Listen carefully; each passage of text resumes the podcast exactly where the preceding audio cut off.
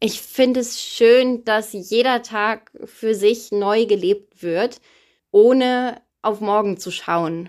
Das merke ich ganz doll. Heute ist heute und morgen ist morgen. Und die Thais in meinem Umfeld zumindest leben das sehr. Einfach aussteigen. Der Auswanderer-Podcast. Das Jahr 2023 hat noch nicht einmal richtig angefangen und schon sind wir im Februar. Kann mal bitte jemand auf die Bremse treten? Ich habe das Gefühl, wir fahren viel zu schnell. Die Zeit verfliegt. Vielleicht liegt es auch daran, dass ich im letzten Jahr nach 18 Jahren wieder ausgewandert bin und wir uns hier in Irland ein neues Leben aufbauen.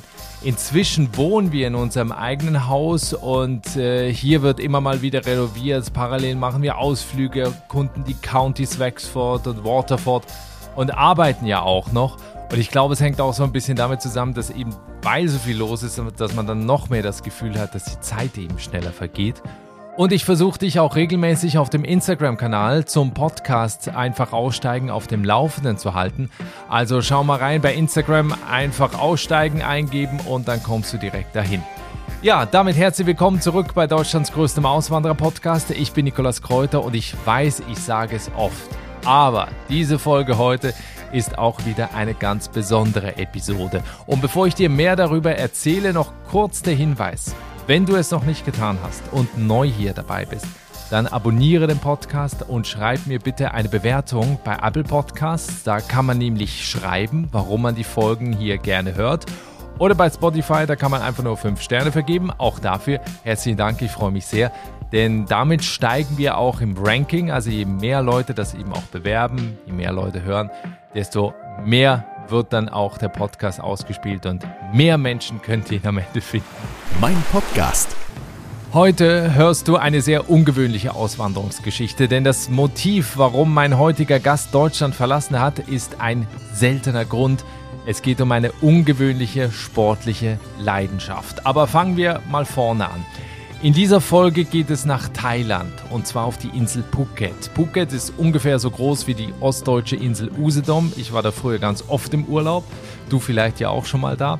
Ähm, allerdings sind die Strände auf Phuket schon einige schöner und das Wasser ist natürlich deutlich wärmer. Die Hauptstadt der Insel ist Phuket City, eine lebhafte Stadt mit einer Mischung aus modernen Gebäuden und historischer Architektur. Die Insel hat ein tropisches Klima mit Temperaturen von durchschnittlich 30 Grad und viel Regen von Mai bis Oktober. Mein heutiger Gast ist Britt Weirich. Sie lebt seit November 2021, also seit über einem Jahr auf Phuket. Und sie hat mir eine E-Mail geschrieben und von ihrer spannenden Geschichte erzählt. Denn Britt ist nicht nur im wahrsten Sinne des Wortes eine starke und schlagkräftige Frau, sondern auch im übertragenen Sinne, denn in der relativ kurzen Zeit auf Phuket musste sie schon einige schwere und vor allen Dingen auch gefährliche Situationen meistern und überstehen. Und über ihren Weg von Köln nach Phuket sprechen wir jetzt. Herzlich willkommen im Podcast. Hallo Britt. Hallo. Britt, ich freue mich sehr, dass du da bist. Wenn du bei dir auf Phuket aus dem Fenster schaust, was siehst du da aktuell? Also ich freue mich auch total und wenn ich bei mir aus dem Fenster schaue, dann sehe ich eigentlich erstmal nur meine ganze Wäsche im Wind flattern, weil ich ja relativ viel trainiere tagsüber und da so viele Berge an Wäsche zusammenkommen, dass ich, ich habe so einen kleinen Bungalow und da habe ich eben die Wäscheleine vorgespannt. Wenn man durch die Wäsche hindurch guckt, sieht man aber ähm, Kokospalmen und Papayabäume und ja, so eine gepflasterte Straße. Ich wohne in so einem kleinen Wohngebiet genau, eben auf Phuket. Ja, also Phuket, das ist ja ein Ort, den viele aus dem Urlaub kennen oder die vielleicht auch mal unbedingt dorthin reisen wollen. Bevor du dorthin ausgewandert bist, warst du schon mal da, eben auf einer Urlaubsreise oder sonst wie? Ja, tatsächlich oft. Zum ersten Mal war ich 2018 auf Phuket. Ja, eben auch, weil ich unbedingt dort ein Trainingscamp machen wollte. Ich mache Thai-Boxen und wusste, Phuket, Thailand generell, aber gerade Phuket ist eben die Hochburg, habe da viel drüber gehört und dann war es immer mein Traum, dort einmal so ein ja, Muay Thai Camp zu machen. Und genau, dann war ich 2018 da und auch 2019, 20 eigentlich immer wieder. Ja, du hast das jetzt gerade schon erwähnt mit dem Thai-Boxen, denn deine Auswanderungsgeschichte, die ist komplett anders, würde ich sagen, als die vieler Menschen, die ins Ausland gehen. Denn bei dir war es jetzt nicht in erster Linie der Wunsch nach Sonne und Meer, der dich eben nach Phuket gebracht hat, sondern der Sport. Beschreib doch mal, ähm, eben viele haben vielleicht schon mal äh, davon gehört, Muay Thai Boxen. Was wird da genau gemacht? Was ist das für eine Sportart und wann hast du damit angefangen? Ja, also ich glaube, viele kennen vor allem Kickboxen. Ähm, das ist beim Thai-Boxen ein bisschen anders. Man darf eben genau wie beim Kickboxen auch die Fäuste benutzen, also man boxt und man kickt. Ähm, zusätzlich darf man aber auch noch die Ellenbogen einsetzen und die Knie. Man darf den Gegner auch auf den Boden schmeißen. Also die Regeln sind einfach so ein bisschen anders. Und angefangen habe ich tatsächlich mit dem Kampfsport schon als kleines Kind mit sechs, mit Judo. Dann irgendwann bin ich ins Boxen übergegangen. Dann kam eben das Kickboxen. Und Thai-Boxen oder auch Muay Thai ist in Deutschland leider gar nicht so verbreitet. Deswegen ähm, habe ich damit tatsächlich erst in Thailand begonnen, 2018, als ich das erste Mal dort war. Ist das dann am Ende jetzt eben der, der Grund gewesen für dich, weil du diesen Sport so liebst, weil du den so gerne machst, nach, nach Phuket zu gehen? Oder hätte es in Deutschland denn noch irgendwie eine andere Möglichkeit gegeben, das weiter zu verfolgen? Also ich sag mal so, in Deutschland hätte ich definitiv auch weiter trainieren können und kämpfen können, aber hauptsächlich im Kickboxen. Denn das Thai-Boxen ist einfach nicht so populär in Deutschland. In anderen Ländern, in Holland zum Beispiel oder auch in Frankreich ist es schon deutlich bekannter, in Deutschland leider nicht. Und für mich war das dann echt der ausschlaggebende Punkt. Ich bin wegen des Sports nach Thailand gekommen und glaube, hätte mich sonst auch nicht für dieses Land entschieden, weiß aber jetzt, dass ich das Land über alles liebe und wahrscheinlich sogar ohne den Sport da bleiben würde. Ja, weil das ist nämlich ja das Interessante. Der, der Sport war ja die eigentliche Motivation, aber das Land muss einem ja dann doch noch gefallen, weil man verbringt ja dann doch irgendwie sein Leben da, ne? Ja, ganz genau. Und anfangs war das für mich überhaupt gar kein Grund. Also ich weiß nicht, ob ich Thailand jemals als Urlaubsland ausgewählt hätte. Ich war auch mhm. nie der große Hitzemensch. Und ich weiß noch, als ich zum ersten Mal nach Thailand kam, da hatte ich ganz schön mit dem Klima zu kämpfen und musste mich da erstmal dran gewöhnen. Ähm, und da stand für mich komplett der Sport im Vordergrund. Also ja, dass ich wirklich das Land, die Kultur und auch die Hitze so lieben gelernt habe, das kam erst Schritt für Schritt. Und jetzt könnte ich es mir gar nicht mehr anders vorstellen. Wie hat deine Familie in Deutschland, deine Freunde reagiert, als du gesagt hast, ich wandere jetzt aus, um Thai-Boxen zu können in Phuket oder auf Phuket? Ja, das war tatsächlich ein sehr schleichender Prozess von meiner Seite aus. Ich habe nie so richtig gesagt, so, ich wandere jetzt aus, sondern es war eher, ja, ich gehe jetzt mal nach Thailand, mal schauen, wie lange ich da bleibe. Und dann Schritt für Schritt habe ich gemerkt, okay, ich möchte mein Leben in Deutschland hinter mir lassen und in Thailand wirklich Fuß fassen. Und als die Entscheidung dann wirklich stand, war es zu Hause eigentlich auch schon allen klar. Also es war nie dieser Punkt, dass ich gesagt habe, so, nächste Woche oder nächsten Monat wandere ich aus. Ich glaube, deswegen, ähm, ja, war das nicht so ein harter Cut. Sowohl für mich nicht, als auch für mein Umfeld nicht. Und wie war denn der Start auf, auf Phuket? Also du hast dir da ein Trainingsstudio gesucht. Man muss ja auch dazu sagen, du lebst ja nicht von dieser Sportart. Ne? Du musst ja auch noch äh, nebenher Geld verdienen, um, um dir den Sport eigentlich auch leisten zu können. Ne? Ja, genau. Also ähm, es war so, dass ich mir, als ich jetzt letzten November nach Thailand äh, gegangen bin, mir ein neues Camp gesucht habe. Ich war nämlich früher immer ja in eigentlich dem größten und bekanntesten in Phuket und jetzt war mir klar, ich möchte irgendwie ein Camp finden, das etwas kleiner und familiärer ist und genau so ein Camp habe ich dann auch gefunden und bin tatsächlich auch die ersten Monate in dieses Camp eingezogen. Da hatte ich ein kleines Zimmer ähm, hatte tatsächlich auch ein Fenster, das aber zur Halle rausging. Das heißt, wenn ich dort aus dem Fenster geguckt habe, habe ich den Boxring gesehen. Ähm, ja, okay. die, die, Zeit war cool. Irgendwann habe ich mir dann aber gedacht, so, ich äh, brauche jetzt meine eigene Bleibe und wohne jetzt 100 Meter vom Camp entfernt. Und tatsächlich, ähm, genau, arbeite ich nebenbei noch als Online-Redakteurin, äh, kombiniere das eben mit dem Training. Und ja, durchs Kämpfen verdiene ich schon auch ein wenig Geld, aber ähm, genau, so mit dem, mit dem zusätzlichen Job, den ich noch habe, passt das auf jeden Fall ganz gut. Okay, aber das heißt, du kannst jetzt nicht Vollzeit eben Thai-Boxen, also trainieren und kämpfen, sondern du hast eben auch noch äh, einen Job nebenher, ne? Genau, ich habe einen Job nebenher. Ähm, es wäre aber tatsächlich möglich und ich kenne auch einige, die das machen, Vollzeit trainieren und kämpfen quasi. Ähm, mir okay. ist das ehrlich gesagt aktuell noch zu riskant, ähm, da man ja auch die gesundheitlichen Voraussetzungen mitbringen muss. Wenn man einmal verletzt ist und mehrere Wochen oder Monate raus ist und nicht kämpfen kann, dann bleibt natürlich auch die Einnahme aus und das ist mir aktuell doch zu riskant. Jetzt ist das eine, man macht Urlaub auf Phuket, ist in diesen Trainingscamps. Das andere ist dann eben, du ziehst dahin und lebst fortan da. Hat das deinen Erwartungen entsprochen, als du dahin gekommen bist, oder war das dann doch etwas anders, als du dir das vorgestellt hattest am Anfang? Es war doch etwas anders. Es war schwieriger. Denn als ich zuvor immer in Thailand war, hat sich mein Leben ganz unbeschwert und leicht angefühlt meist, wenn ich dort war, hatte ich dann natürlich auch Urlaub und konnte all meine Zeit fürs Training aufwenden, in der Freizeit zum Strand fahren, in der Sonne liegen und an einem Ort zu leben, ähm, wo andere Urlaub machen, ist eben noch mal etwas komplett anderes. Und das zu merken war anfangs schon hart. Ähm, man muss natürlich auch Dinge organisieren. Man hat einen ganz anderen Alltag, als wenn man im Urlaub ist. Und ähm, was für mich anfangs wirklich hart war, ähm, war die Arbeit und das Training so zu kombinieren. Wir trainieren vier bis fünf Stunden am Tag und zusätzlich zu arbeiten hat mich teilweise sehr ausgelaugt. Da blieb wenig Energie für anderes. Ja, du, du hast mir im Vorfeld auch, du hast mir eine ganz nette E-Mail geschickt im Vorfeld dieses Gesprächs und hast auch geschrieben, du hast die härtesten Fightcamps durchgestanden, du hast gewonnen, verloren, deinen ersten Gürtel erkämpft. Wie muss man sich das vorstellen? Also wie, wie hart ist das? Also ich kann ja einfach mal so einen normalen Trainingstag beschreiben. Ähm, da ist es so, ich stehe um 6.30 Uhr auf. Um 7 Uhr treffen wir uns dann zum Laufen, eben ja mit der Kämpfergruppe. Dann laufen wir meist so sechs bis zehn Kilometer und dann geht es los mit dem Training. Das geht zwei Stunden.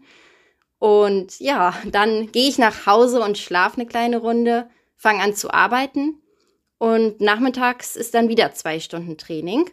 Danach ist noch eine kleine Auslaufrunde immer angesetzt und dann arbeite ich weiter und dann, ja, ist der Tag auch vorbei. Und äh, wenn man sich nicht gerade auf einen Kampf vorbereitet, klar, dann kommt es auch mal vor, dass man vielleicht eine Trainingseinheit auslässt, mal nicht mit Laufen geht. Aber grundsätzlich, wenn ich mich auf einen Kampf vorbereite, dann sieht jeder Tag so aus. Wow. Nur der Sonntag ist frei. Ja. Also wer das einmal mitverfolgen will, es gibt einen Instagram-Kanal, den verlinke ich auch in den Shownotes, in der Folgenbeschreibung hier im Podcast, also wo man ja auch Bilder sieht von deinen Trainings und von deinen Kämpfen. Also das lohnt sich unbedingt mal da drauf zu schauen. Sieht teilweise schon sehr martialisch aus. Äh, wie, ist, man, ist man da danach auch mal stärker verletzt eigentlich?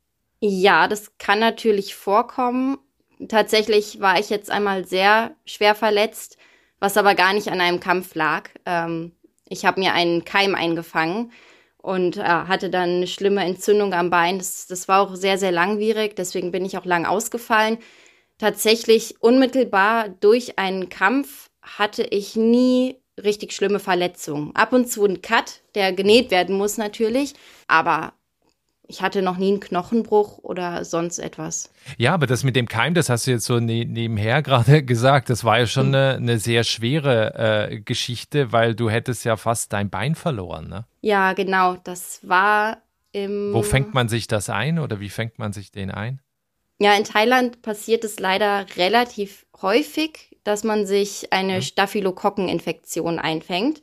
Ähm, Gerade durch dieses feucht-warme Klima, alle sind barfuß unterwegs. Beim Thai-Boxen ist es ja auch schon oft so, dass man mal eine offene Wunde irgendwo hat. Äh, Gerade auch wenn man anfängt zu trainieren und die, die Füße noch nicht gewöhnt sind, so viel auf der Matte rumzulaufen, dann, dann kann es eben sein, dass offene mhm. Wunden entstehen. Da gelangen dann Bakterien rein. Und so war das auch in meinem Fall. Und ähm, ja, die Bakterien sind in mein Bein gewandert und ich habe es leider am Anfang nicht ernst genug genommen. Mein Bein ist ganz doll angeschwollen und mein großer Fehler war, dass ich in diesem Zustand geflogen bin. Ich bin nach Deutschland geflogen, weil ich zwei Kämpfe in Deutschland gehabt hätte. Die standen an und während des Fluges hat sich mein Zustand dann rapide verschlechtert und ich kam direkt in die Notaufnahme, als ich gelandet bin. Und ähm, ja, die Diagnose hieß dann nekrotisierende Faszitis. Das kann man leinsprachlich übersetzen mit fleischfressende Bakterien.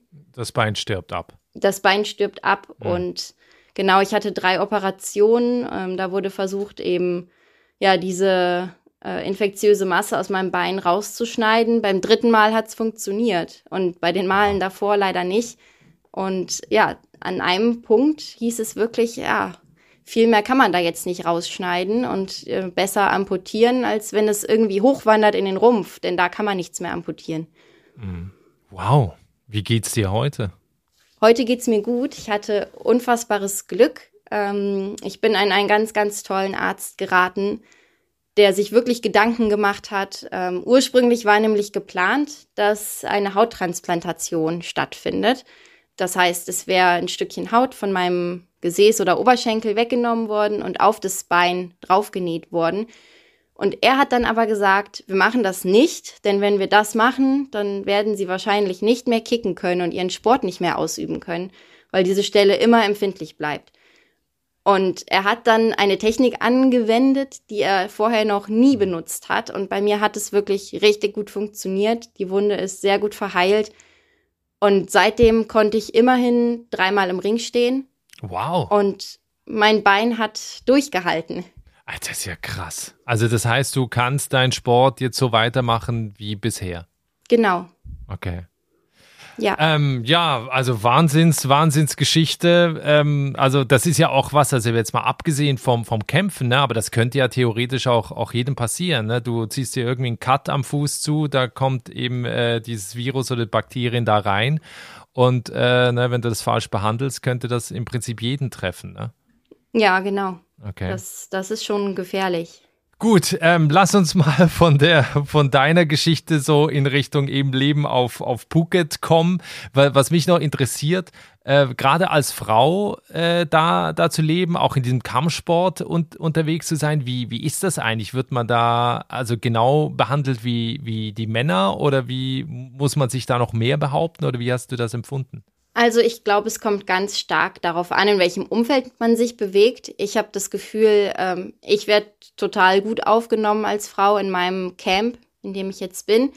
Aber grundsätzlich muss man wirklich sagen, ähm, dass es in Thailand streckenweise noch sehr traditionell zugeht. Also ein Beispiel gerade auch im Sport. Es gibt immer noch ähm, Muay Thai-Stadien, zu denen Frauen keinen Zutritt haben, von Kämpfen ganz, ganz abgesehen. Ähm, und mhm. in einigen Stadien ist es erst seit diesem Jahr so, dass Frauen dort kämpfen dürfen. Und wenn wir Frauen den Ring betreten, dann müssen wir unter dem untersten Seil durchrobben, während die Männer oben drüber steigen dürfen. Also das sind dann schon noch so. Du musst das machen, okay? Ja, das ist sonst respektlos und ja, mhm. genau. Also wie, wie, wie nimmst du denn die Mentalität im Alltag wahr? Weil ich finde es immer, ich war oft da im Urlaub, aber ich habe nie ein Gefühl, wie das wirklich da ist, wenn man da lebt. Weil wenn du natürlich als Urlaubsgast da hinkommst, dann sind da sowieso alle freundlich und ne, du wirst da zuvorkommen behandelt und wenn du ins Restaurant kommst, gleich ein Tisch und, und all das Zeug. Aber wie, wie ist das eben von der Mentalität da im Alltag, wenn du da lebst, wenn die dich eben nicht als Touri wahrnehmen? Ja, also tatsächlich hatte ich anfangs die Befürchtung, äh, dass da irgendwann das äh, Erwachen kommt und ich merke, oh, ähm, so, so wie es im Urlaub war oder so wie ich das wahrgenommen habe, ist es ja in der Realität gar nicht. Aber tatsächlich, ich bin ja jetzt etwas über ein Jahr da, muss ich sagen, es sind nach wie vor alle super freundlich und ich persönlich komme mit der Mentalität extrem gut klar. Ich kann auch verstehen, wenn es bei anderen nicht so ist. Hm, typisch thailändisch ist ja, diese Harmoniebedürftigkeit. Ähm, viele Thais sind auch recht konfliktscheu und ich muss sagen, dass ich mich da sehr drin wiederfinde. Das ist einfach etwas, wo ich mich mit wohlfühle. Teilweise ist es aber auch schwierig, äh, gerade dadurch, dass ja Konflikte nicht ausgetragen werden, ganz oft. Ähm, weiß ich nicht, was kann ich jetzt ansprechen, ähm, was, was ist in Ordnung, was nicht. Da, da ist es schon manchmal schwierig, aber grundsätzlich fühle ich mich sehr, sehr, sehr wohl mit dieser Mentalität. Ja, weil das ist ja so typisch deutsch, ist ja einfach, man sagt ja sofort, was man denkt und man sagt irgendwie gefühlt immer die Wahrheit und das kommt ja da gar nicht gut an. Ne? Genau, aber das ist auch etwas, was ich persönlich einfach nicht so mag. Deswegen, mhm. ähm, ja, komme ich in Thailand sehr, sehr gut zurecht. Was sind so für dich auf Phuket, eben das ist ja für viele so, so ein Paradies, was äh, sind für dich so die größten Unterschiede im Alltag? Du kommst ursprünglich, äh, glaube ich, von der holländischen Grenze ne, in, in Nordrhein-Westfalen. Was sind so die größten Unterschiede, die du so feststellst, also mal abgesehen klar vom Wetter und so weiter? Ja, also die letzten acht Jahre habe ich in Köln gelebt und ja, was, was ich immer merke, ich habe mehr Zeit. Die Wege sind so kurz. Alles ist irgendwie doch deutlich einfacher. Ähm, es war nämlich so, dass mich immer viele Leute gefragt haben, ja, wie machst du das denn, wenn du vier Stunden am Tag trainierst und noch arbeitest? Ähm, tatsächlich, in Köln hätte ich die Zeit dafür nicht gehabt. Ich habe die Wege, ich habe einen Haushalt und in Thailand ist alles, beziehungsweise in Phuket ist alles sehr nah aneinander. Ich habe äh, mein kleines Motorbike, damit fahre ich überall hin, von A nach B. Und grundsätzlich spielt sich das Leben natürlich hauptsächlich draußen ab. Und das ist auch das, was mir mit am besten in Thailand gefällt. Mhm. Hast du da, das habe ich mich auch immer gefragt, eben nochmal mit dem Beispiel, wenn man da Urlaub macht, eben alle sind, sind nett und äh, ne, du kommst leicht mit den Menschen ins Gespräch. Wenn man da lebt, Freunde finden, sich im Umfeld aufbauen. Du bist ja auch alleine dahin gezogen, also jetzt nicht mit irgendwie einem Partner oder mit einer Familie. Wie ist dir das gelungen jetzt in dieser Zeit? Über den Sport oder, oder auch über die Freizeit? Ja, tatsächlich hauptsächlich über den Sport ich kannte auch noch einige Leute äh, von, von früher. Ich war ja, wie gesagt, ein paar Mal in Thailand. Und ich habe die Erfahrung gemacht, dass viele Kämpfer, die immer wieder nach Phuket fahren, wirklich jedes Jahr dort sind und man sich immer mal wieder trifft. Ähm, jetzt, wo ich aber ja permanent da lebe, ist es manchmal schon schade, dass Leute kommen, man freundet sich an und viele sind eben nur zum Trainieren dort, nur für einen bestimmten Zeitraum und reisen dann wieder ab. Und ja, ich bleibe zurück. Und umso schöner ist es natürlich, wenn man sich dann im Folgejahr wieder sieht. Aber tatsächlich hatte ich damit anfangs zu kämpfen, dass da eben niemand war, der genau wie ich permanent dort lebte. Wobei meine Nachbarin ähm, seit acht Jahren in Phuket lebt auch. Äh, aus Polen ist sie ursprünglich, hat sich dort ein kleines Café aufgebaut und genau. Es gibt schon Kontakte, aber trotzdem vermisse ich meine Freunde und Familie regelmäßig. Also ist es dann wahrscheinlich einfacher mit, mit Expats, die da leben, in, in Kontakt zu kommen, als mit den Einheimischen selbst? Ja, das würde ich gar nicht so sagen. Natürlich durch das Camp ähm, komme ich auch viel mit Einheimischen in Kontakt. Ich habe mich auch verliebt und habe jetzt einen ah. festen Freund vor Ort, genau. Und das macht die Sache für mich natürlich auf der einen Seite deutlich leichter, ähm, weil ich auch einen ganz anderen Zugang jetzt habe zur Kultur auch dabei bin, Thailändisch zu lernen und so weiter. Auf der anderen Seite möchte ich natürlich auch unabhängig bleiben und ja, meine eigenen Kontakte knüpfen und nicht auf jemanden angewiesen sein, der alles in- und auswendig dort kennt. Mhm.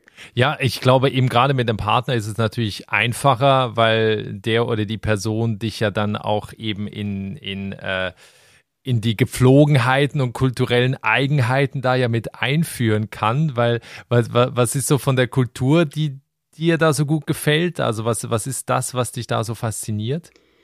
Ich finde es schön, dass jeder Tag für sich neu gelebt wird, ohne auf morgen zu schauen. Das merke ich ganz doll. Heute ist heute und morgen ist morgen. Und die Thais in meinem Umfeld zumindest leben das sehr. Spielt Religion eine Rolle? Ja, also in Phuket ist es ungefähr 50-50 zwischen Buddhismus und Islam. Also ich würde wirklich sagen, die Hälfte der Thailänder, die ich dort kenne, ähm, sind Muslime, die andere Hälfte sind Buddhisten.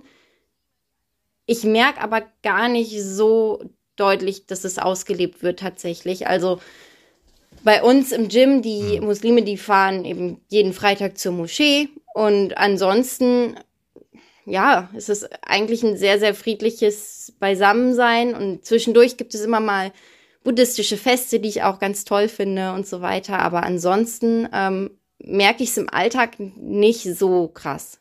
Sprache hattest du vorhin noch kurz angesprochen, dass du Thai lernst. Ähm, Phuket, halt der Großteil, der natürlich da Englisch redet. Aber was hast du so vom Gefühl? Kommt man mit Englisch da gut durch? Auch gerade wenn man so öffentliche äh, Ämter und so weiter äh, besuchen muss und so Papierkram erledigen muss, kommst du da mit Englisch gut durch? Oder ist Thai einfach schon Pflicht, wenn man da lebt? Nee, leider kommt man mit Englisch sehr gut durch, was natürlich die Motivation dann etwas schmälert, wirklich mhm. schnell und gut Thailändisch zu lernen. Ich glaube, in anderen Regionen äh, sieht es ganz anders aus. Ähm, aber in Phuket, Phuket ist wirklich touristisch, da kommt man mit Englisch schon weit. Ich habe nur leider das Gefühl, mein Englisch wird von Woche zu Woche schlechter, je mehr Englisch ich dort spreche, eben weil ich mir so den, den einfachen Satzbau angewöhne, den Details für das Englische verwenden. Und ähm, ja, trotzdem versuche ich Thailändisch zu lernen. Ähm, hab auch tatsächlich schon, also trotzdem versuche ich Thailändisch zu lernen und es klappt auch schon ganz gut. Die Basics kann ich. Ich kann, okay. ich kann sagen, dass ich müde bin und Hunger habe und ins Bett möchte und alles Wichtige. Das klappt schon ganz gut und. Ich will, was heißt, ich will ins Bett auf Thai? Chan Chab Non. Oh, das klingt schön. Naja, und ähm, das Training findet auch hauptsächlich auf Thailändisch statt. Das heißt, äh, die Anweisungen, ah, die kenne ich auch auf Thailändisch. Genau. Ja. Ist, also ist das eine schwierige Sprache zum Lernen oder hast du, weil, weil ne, das habe ich eingangs, äh, glaube ich, glaube ich, noch gar nicht gesagt. Du hast ja eigentlich äh, Übersetzerin gelernt oder studiert, ne? Genau, ich habe ähm, Literaturübersetzen studiert mhm. und bin dementsprechend auch sehr sprachinteressiert. Und Thailändisch ist tatsächlich eine sehr einfache Sprache. Sie ist nur eben mhm. komplett anders. Das heißt, man mhm. muss erstmal den Anfang finden, man muss reinfinden. Ähm, aber die Grammatik ist wirklich simpel. Also man hat keine Zeiten, Vergangenheit, Futur, keine Artikel, die Verben werden nicht dekliniert. Das ist schon das ist ja praktisch. Das ist schon praktisch, auf jeden Fall. Was natürlich eine Schwierigkeit ist, ist, dass das Alphabet ein komplett anderes ist. Also die Sprache, die Schrift, mhm. äh, die, die Schriftzeichen, ähm, die kann ich auch noch nicht. Das werde ich mir mal fürs nächste Jahr vornehmen. Okay. Ähm, du hast vorhin uns ein bisschen mitgenommen, eben wie dein Alltag wieder aussieht zwischen Training und, und Arbeit ähm, hast auch eben gesagt, dass du, dass du mit dem, mit dem Job als, als Redakteurin ja Geld verdienst, plus eben auch mit dem Kämpfen, äh, wenn du, wenn du kämpfen kannst. Wie sieht es da aus, so generell mit über die Runden kommen? Also ich habe so keine Ahnung, wie teuer Phuket ist, ob das mittlerweile auch durch den Tourismus halt auch zum Wohnen teurer geworden ist und so Lebenshaltungskosten. Wie, wie sieht das aus? Also was, was brauchst du, um da überhaupt leben zu können? Also man hat immer die Wahl, würde ich sagen. Man kann auf Phuket sehr günstig leben, wenn man möchte. Ich bezahle für meine Wohnung keine 200 Euro im Monat, inklusive Strom, ähm, was, was wirklich mhm. wenig ist. Hinzu kommt dann eben mein, ähm, mein kleines Mofa mit Sprit. Fürs Training bezahle ich ähm, glücklicherweise nichts. Und ansonsten kann ich sehr günstig essen gehen. Also die Thai-Restaurants, die sind wirklich nicht teuer. Ähm, anders ist es in den ja, Straßen, die etwas touristischer sind und man mal Lust auf westliches Essen hat, was bei mir durchaus sehr oft vorkommt, dass ich einfach mal Nudeln brauche oder eine Pizza und äh, das sind schon Schnitzel. Ähm, Schnitzel, ja, tatsächlich um die Ecke ist auch ein deutsches Restaurant. Ja, glaube ich. ähm, ja, ab und zu muss sowas dann für mich auch mal sein. Also ja. vor allem Pasta äh, das, das kostet schon deutlich mehr, aber man kann, wenn man möchte, wirklich, wirklich günstig leben nach wie vor. Es ist teurer geworden, aber man hat oft doch die Wahl. Und das Apartment ist jetzt, also schon ein Apartment jetzt nicht mit Fenstern zu irgendeinem Trainingsraum, sondern schon ein, ein gutes Apartment. Ja, das ist ein gutes Apartment, genau. Ich habe eine kleine Küche, ein kleines Wohnzimmer, mein Schlafzimmer, auch einen kleinen Außenbereich. Da stehen meine Topfpflanzen. Ja, cool. Ähm, noch Thema Sicherheit habe ich bei mir noch aufgeschrieben. Ähm, also generell ist ja Thailand ist ja eigentlich ein sehr sicheres Land, aber wie fühlst, wie sicher fühlst du dich, wenn du da auch unterwegs bist, auch vielleicht abends oder so? Äh, wie, wie, wie nimmst du das wahr so im Alltag? Ich habe mich, glaube ich, noch nirgendwo sicherer gefühlt als dort. Ich hatte nie ein ungutes Gefühl. nicht abends, nicht nachts. Ich kann es gar nicht beschreiben, aber ich habe mich noch nie in irgendeiner Situation komisch oder bedroht gefühlt und hoffe natürlich, dass das so bleibt. Ich glaube, passieren kann grundsätzlich immer überall etwas. Aber ich habe auch von anderen noch nie gehört, groß, dass es in Thailand irgendwie, ja, zu, zu unschönen Situationen kommt. Hast du denn eigentlich Kontakt zu anderen deutschen Auswanderern? Und wenn ja, was, was machen die da? Ja, also aktuell wohnt im Apartment neben mir ein deutsches Pärchen. Die sind aber beide nur für sechs Monate da. Also es ist geplant, dass sie auch jetzt nur zum Training da sind. Und ansonsten okay. habe ich tatsächlich keine deutschen Kontakte, sondern ja, wie gesagt, meine Nachbarin ist Polin. Ähm, ich kenne einige aus Frankreich, aus Marokko, ähm, ganz verschieden. Ja, weil wir, wir kommen jetzt auch zu dem Punkt, wo natürlich viele, die eben Thailand auch lieben und sich vorstellen können zu leben, sich die Frage stellen, wie geht das eigentlich, dass ich da eben dauerhaft äh, sein kann? Das ist ja nicht ganz so einfach. Also viele kennen ja wahrscheinlich das Rentnervisum, was ja Menschen ab 50 es relativ einfach möglich macht, nach Thailand zu kommen. A, wie machst du das? Und B, welche Chancen siehst du eigentlich eben für Leute, die auch nach Thailand auswandern wollen?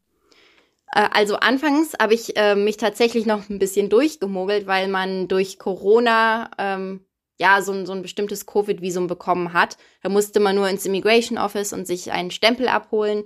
Ähm, irgendwann ging das dann nicht mehr und dann habe ich mir ein sogenanntes Education-Visum besorgt. Das äh, genau muss man dann kaufen und ähm, sich bei einer Sprachschule anmelden. Das ist dann für ein Jahr gültig. Und gibt es jetzt eben für, für längerfristig, also das kann man ja wahrscheinlich dann verlängern, also oder hast, hast du einen Plan, weil du, ich glaube, du willst ja schon länger da bleiben, wie man das dann löst. Genau, ich will definitiv länger da bleiben. Man kann es erneuern, das auf jeden Fall. Es ist natürlich immer ja, eine organisatorische Hürde, die man dann eben meistern muss. Es ist nicht so leicht wie das Rentnervisum zu bekommen, aber es ist definitiv möglich. Ich kenne auch viele, die das äh, seit Jahren so machen. Deswegen sehe ich da jetzt eigentlich keine große Schwierigkeit. Ich hoffe aber trotzdem, dass sich vielleicht in den nächsten Jahren da etwas tun wird, dass es da vielleicht neue Visa gibt. Wer weiß. Gibt es denn, also auch von den Leuten, die du kennst, die da hingezogen sind, äh, also welche, die auch über Jobs äh, da hinkommen und da möglicherweise dann eben eine Aufenthaltsgenehmigung äh, bekommen oder ist das eher selten? Also meine Nachbarin beispielsweise hat ja ein Café eröffnet und hat dementsprechend auch ein Arbeitsvisum.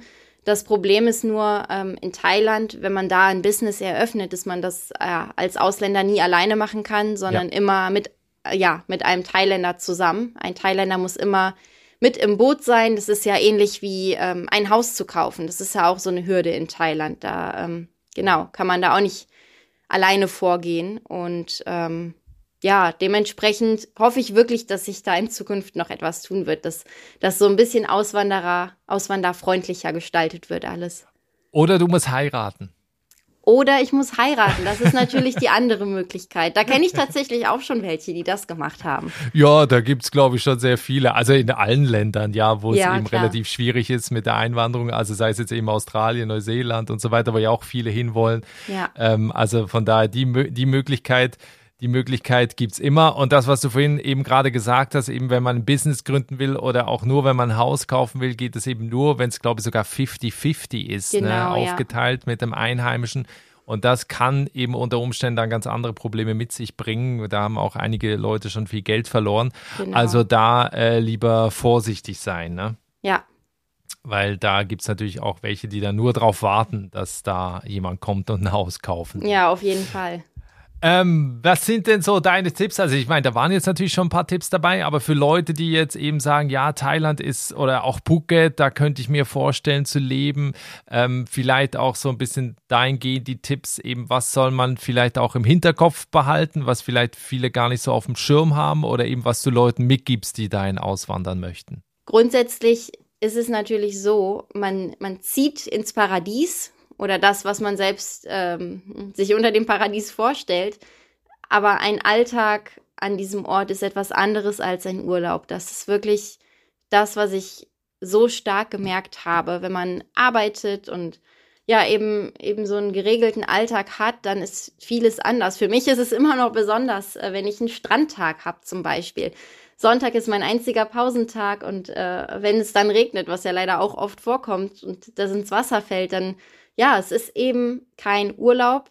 Ähm, ansonsten finde ich es ganz wichtig, dass man einfach neugierig und offen ist und ähm, also es gibt einfach viele kulturelle Unterschiede ich finde es immer einen ganz schönen Ansatz, einfach neugierig zu bleiben, grundsätzlich. Neugierig zu bleiben, ähm, Interesse zu zeigen und da langsam so reinzuwachsen und ähm, ja, nicht erstmal zu denken, oh, aber bei mir ist das ganz anders und alles, was ich nicht kenne, ist schlecht. Genau. Ja, du bist seit über einem Jahr jetzt auf Phuket. Vielleicht noch so zum Abschluss hin. Was war bisher dein schönster Moment? Ich glaube, mein allerschönster Moment war mein letzter Kampf in Phuket. Ähm, Hört sich an wie ein Buchtitel. nee, das war für mich ein besonderer Moment, weil ähm, genau, für mich war es erstmal sehr besonders, wieder kämpfen zu können, natürlich nach diesem Vorfall mit meinem Bein. Ähm, dass mein Bein gehalten hat, dass es wieder möglich war, das war für mich ein sehr besonderer Moment. Und noch dazu wusste ich nicht, dass dieser Kampf ein Titelkampf ist. Mein Trainer hat mir das nicht gesagt. Ich habe das erst erfahren, als ich in den Ring stieg. Und diesen Kampf habe ich dann gewonnen und das war für mich irgendwie ja einfach so ein doppelter Sieg. Zum ja. einen hat mein Bein gehalten und ja, dass ich eben trotz allem, was davor noch war, dann den, den Titel bekommen habe, das war für mich ein sehr besonderer Moment. Wow, tolle Geschichte. Also da kriegt man ja fast Gänsehaut vom, vom Zuhören. Also ich bin sehr gespannt, wie es bei dir weitergeht. Drücke natürlich sehr die Daumen, dass das eben gesundheitlich alles äh, wieder, also ne, hört sich ja so an, als wäre es wieder so wie, wie vorher, ja. aber dass es auf jeden Fall auch so, so bleibt. Äh, zum Ende hin gucken wir auch immer so ein bisschen in die Zukunft, äh, zwei Jahre vorgespult. Wie sieht dein Leben aus? Bist du noch auf Phuket? Ich bin noch auf Phuket ich habe deutlich mehr von Thailand gesehen, als es jetzt der Fall war. Also ich war in Bangkok und ich habe mir auch den Norden angeschaut, aber ich glaube, es gibt noch ganz, ganz viel in Thailand zu entdecken. Und dadurch, dass ich ja in erster Linie für den Sport hingefahren bin, auch früher immer, äh, ja, war alles andere so zweitrangig. Und ich hoffe dementsprechend, dass ich noch ganz viel von Thailand entdecken kann. Und ich hoffe natürlich, äh, dass ich beim Thai-Boxen weiterkomme, dass ich ganz viele Kämpfe hatte, die hoffentlich auch erfolgreich sind. Und ja, so, ja, so würde ich mir das wünschen in zwei Jahren. Also wer deinen Weg weiter mitverfolgen will, wie vorhin schon erwähnt, wir verlinken den Instagram-Kanal von Brit in den Show Notes, in der Folgenbeschreibung hier in der Podcast-App. Also da unbedingt mal vorbeischauen und ihr folgen, dann bleibst du auch auf dem Laufenden. Brit, vielen Dank. Ich wünsche dir alles Gute und freue mich, wenn wir mal wieder sprechen. Ja, danke. Ich freue mich auch. Danke, dass ich dabei sein durfte. Das war die Geschichte von Britt Weirich. Sie lebt seit November 2021, also seit über einem Jahr auf Phuket. Und wenn du einmal sehen möchtest, wie es da aussieht, wo sie lebt, dann komm auf den Instagram-Kanal von Einfach Aussteigen. Da gibt es wie immer die Bilder zu der Folge, die du gerade gehört hast. Weitere Tipps rund ums Auswandern und auch eine Auswanderer-Checkliste gibt's auf meiner Webseite, der Auswandererpodcast.com. Also schau da auch einmal vorbei. Das war's jetzt auf jeden Fall mal für diese Woche. Wir hören uns dann mit einer neuen Folge in der nächsten Woche. Ich freue mich, wenn du dann wieder dabei bist. Bis dahin, alles Gute. Ciao.